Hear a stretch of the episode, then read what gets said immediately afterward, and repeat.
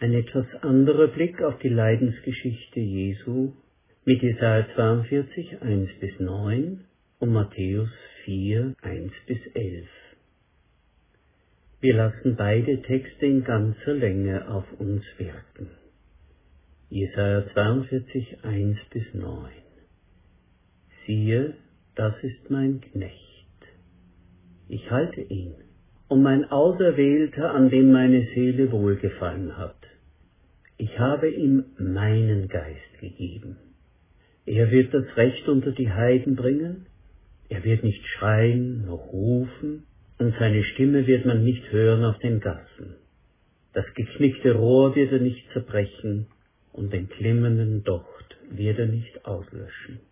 In Treue trägt er das Recht hinaus. Er selbst wird nicht verlöschen und nicht zerbrechen, bis er auf Erden das Recht aufrichte. Und die Inseln warten auf seine Weisung. So spricht Gott der Herr, der die Himmel schafft und ausbreitet, der die Erde macht und ihre Gewächse, der dem Volk auf ihr den Odem gibt und den Geist denen, die auf ihr gehen. Ich, der Herr, habe dich gerufen in Gerechtigkeit und halte dich bei der Hand und behüte dich und mache dich zum Bund für das Volk, zum Licht der Völker, dass du die Augen der Blinden öffnen sollst und die Gefangenen aus dem Gefängnis führst und die da sitzen in der Finsternis aus dem Kerker. Ich, der Herr, das ist mein Name. Ich will meine Ehre keinem anderen geben, noch meinen Ruhm den Götzen. Matthäus 4, 1 bis 11. Da wurde Jesus vom Geist in die Wüste geführt, um vom Teufel versucht zu werden. Und als er 40 Tage und 40 Nächte gefastet hatte, war er hungrig. Da trat der Versucher zu ihm und sagte, Bist du Gottes Sohn, so sprich, dass diese Steine Brot werden. Er aber antwortete, Es steht geschrieben, der Mensch lebt nicht vom Brot allein, sondern von jedem Wort, das aus Gottes Mund kommt. Da führte ihn der Teufel mit sich in die heilige Stadt, stellte ihn auf die Zinne des Tempels und sagte zu ihm, Bist du Gottes Sohn, so wirf dich hinab, denn es steht geschrieben, er wird seinen Engeln deinetwegen Befehl geben, und sie werden dich auf Händen tragen, damit du nicht mit deinem Fuß an einen Stein stößt. Da sagte Jesus zu ihm, es steht auch geschrieben, du sollst den Herrn, deinen Gott, nicht versuchen. Dann führte ihn der Teufel mit sich auf einen sehr hohen Berg, zeigte ihm alle Reiche der Welt und ihre Herrlichkeit und sagte zu ihm, das alles will ich dir geben, wenn du niederfällst und mich anbetest. Da sagte Jesus zu ihm, Weg mit dir, Satan, denn es steht geschrieben, du sollst den Herrn, deinen Gott, anbeten und ihm allein dienen. Da verließ ihn der Teufel, und siehe, da traten Engel zu ihm und dienten ihm. Wenn ich diese Bibeltexte auf mich wirken lasse, fällt mir das Thema eines bekannten Anbetungsliedes ein. Sanftmut und Herrlichkeit. Meekness and Majesty. An Palmsonntag geht es nicht so sehr um Palmesel und Palmkätzchen, obwohl mir diese Art von Brauchtum ans Herz gewachsen ist, bin ich doch mitten im ländlichen Katholizismus groß geworden. Nein, an Palmsonntag geht es um den König Jesus. Wie ist Jesus König? Wie herrscht Jesus? Jede menschliche Macht ist infiziert mit einer Fäulnis, an deren Auswirkungen viele Untergebene leiden werden und an der sie letzten Endes selbst verfault. Die Gewaltherrschaft im eigenen Interesse, im Interesse der Bereicherung, der Lust, Macht auszuüben über andere. Dieser Fäulnispilz setzt sich als Einflüsterung fest. Wenn du alles kontrollierst und bestimmst, kannst du alles zum Guten wenden. Aber vorher musst du alles in die Hand kriegen. Diese Fäulnis befällt jede politische Macht, sie befällt jede kirchliche Macht. Die Geschichte ist voll von erschreckenden Beispielen. Und selbst kleine christliche Gemeinschaften sind davor nicht gefeit, auch wenn sie sagen, wir haben ja keine Macht und keinen Einfluss im Großen. Jede Entwicklung zum Sektiererischen beginnt damit, dass Menschen meinen, sie müssten andere zur Wahrheit zwingen, beziehungsweise zu dem, was man als Wahrheit erkannt zu haben glaubt. Diesmal geht es um Herrschaft, um den König Jesus. Wie ist Jesus König? Wie herrscht Jesus? Wenn wir uns die Erzählung vom Einzug Jesu in Jerusalem vergegenwärtigen, fällt uns dabei auf, wie Jesus diesen Einzug königlich inszeniert hat. Mit Esel, Huldigung, Zurufe. Und es fällt uns auch auf, wie wenig, ja gar nicht Jesus dazu tut, um die Gunst des Augenblicks zu nutzen. Die hohen jüdischen Feiertage waren die größten Probleme für die römischen Prokuratoren und die Militäreinheiten, die im Land stationiert waren. Der Prokurator kam von Caesarea nach Jerusalem, um gleich zur Stelle zu sein, wenn eingegriffen werden musste. Die Burg Antonia gleich neben dem Tempel wurde mit zusätzlichen Militäreinheiten verstärkt. Die Soldaten kamen ohne militärische Zeichen in die Stadt, weil das eine Provokation sein könnte, die die knisternde religiös-nationale Stimmung zur Explosion bringen konnte. Nur ein Wort, eine Geste von Jesus, und die ganze Stadt hätte sich in einen Hexenkessel verwandelt. Jeder wäre mit irgendetwas notdürftig bewaffnet vorwärts gestürmt, hätten jeden Römer als Gottesfeind und jeden Verräter und Kollaborateur aus den eigenen Reihen umgebracht. Und was tut Jesus? Nichts.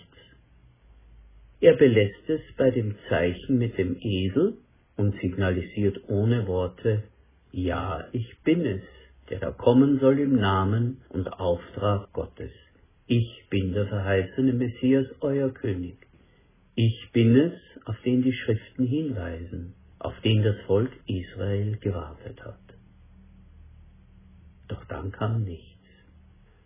Nur wenige Tage später lässt er sich ohne Gegenwehr fangen und das grausige Schauspiel des Verhörs mit bestochenen Lügenzeugen, die ekelhaften, mutwilligen Spiele der Soldaten, das unbeschreibliche, grässliche, der Tod am Kreuz, ein Schauspiel von Schwäche und Entwürdigung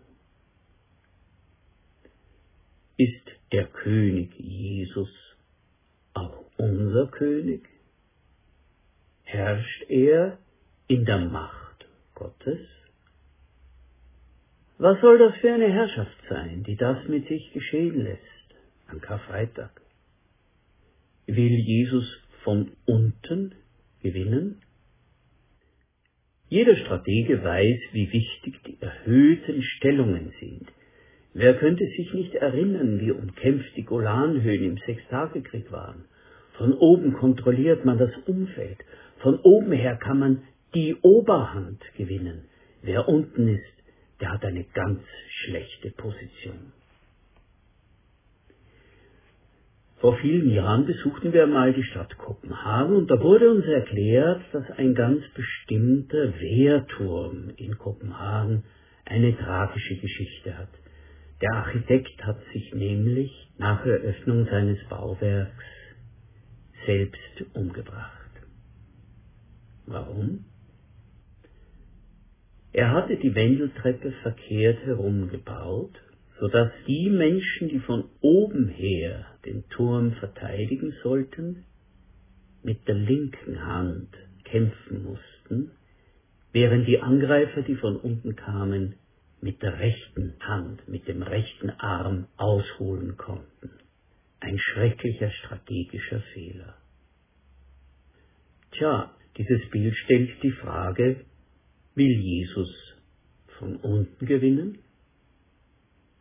Und die überraschende Antwort ja. Doch diese Entscheidung ist nicht an Palmsonntag gefallen, sondern die hat Jesus ganz am Anfang seiner Tätigkeit getroffen. Um den auf die Spur zu kommen, müssen wir ein paar Jahre zurückgehen an den Anfang seines öffentlichen Dienstes zur Versuchungsgeschichte. Die Versuchungsgeschichte und das Herrschaftsverständnis Jesu. In der Versuchungsgeschichte geht es um Macht. Brot, Wunder, politische Macht. All das steht für die Macht über Leib und Seele und Geist von Menschen. Die Versuchung des Teufels läuft ganz über die Strategie, du bist der Messias. Er will Jesus in die Machtfalle locken. Jesus sollte seine Identität selbst zerstören, indem er in diese Machtfalle tappt. Du bist der Messias und du brauchst Macht. Ich serviere die Macht auf dem goldenen Teller. Wenn du die Kontrolle über das Brot hast, fressen sie dir aus der Hand. Wenn du sie durch spektakuläre Schauwunder faszinierst, dann erschaudern sie vor dir in heiligem Schauder. Sie werden vor dir auf dem Bauch liegen und Leib und Seele dir verschreiben. Und am Ende serviere ich dir eine Durchsetzungsgewalt, für die jeder Widerstand nur Anlass für ein trockenes Lachen ist. Dann kannst du alles erzwingen, wofür Gott dich berufen hat. Ich bin immer wieder tief betroffen und beeindruckt, dass Jesus von Anfang an die Kraft und die Klugheit gehabt hat, Nein zu sagen zu diesem Weg. Die Entscheidung Jesu von unten zu gewinnen, hat er gegen Ende seiner öffentlichen Tätigkeit noch einmal bekräftigt. Wir lesen Matthäus 10, 42 bis 45. Ihr wisst, dass die, die als Herrscher Ansehen haben, ihre Völker niederhalten und ihre Mächtigen ihnen Gewalt antun. Aber so ist es unter euch nicht.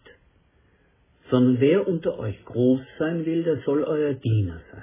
Und wer unter euch der Erste sein will, der soll aller Knecht sein. Denn auch der Menschensohn ist nicht gekommen, um sich dienen zu lassen, sondern um zu dienen und sein Leben zu geben als Lösegeld für viele. Die Entscheidung über den Weg, wie die göttliche Herrschaft zur bestimmenden Wirklichkeit werden soll, ist lange vor dem geschichtlichen Auftreten Jesu im Herzen Gottes gefallen. Bereits etliche hundert Jahre davor charakterisiert der Prophet das Auftreten des Gottesknechtes so. Er wird nicht schreien noch rufen, und seine Stimme wird man nicht hören auf den Gassen. Das geknickte Rohr wird er nicht zerbrechen und den glimmenden Docht wird er nicht auslöschen. Es gibt etwas, das man nie erzwingen, sondern nur gewinnen kann. Die Liebe und alles, was mit der Liebe zusammengeht. Vertrauen, Versöhnung, Hingabe, Freude. Und es gibt etwas, das andere nicht zwingt, sondern zu gewinnen sucht. Die Liebe. Und weil es Gott darum geht, dass Menschen wie du und ich seine Liebe und seine Versöhnung erkennen und ihn wieder lieben und ihm vertrauen, darum geht Jesus den Weg, den er gegangen ist, in die Schwachheit, in die Schande, in die Hinrichtung.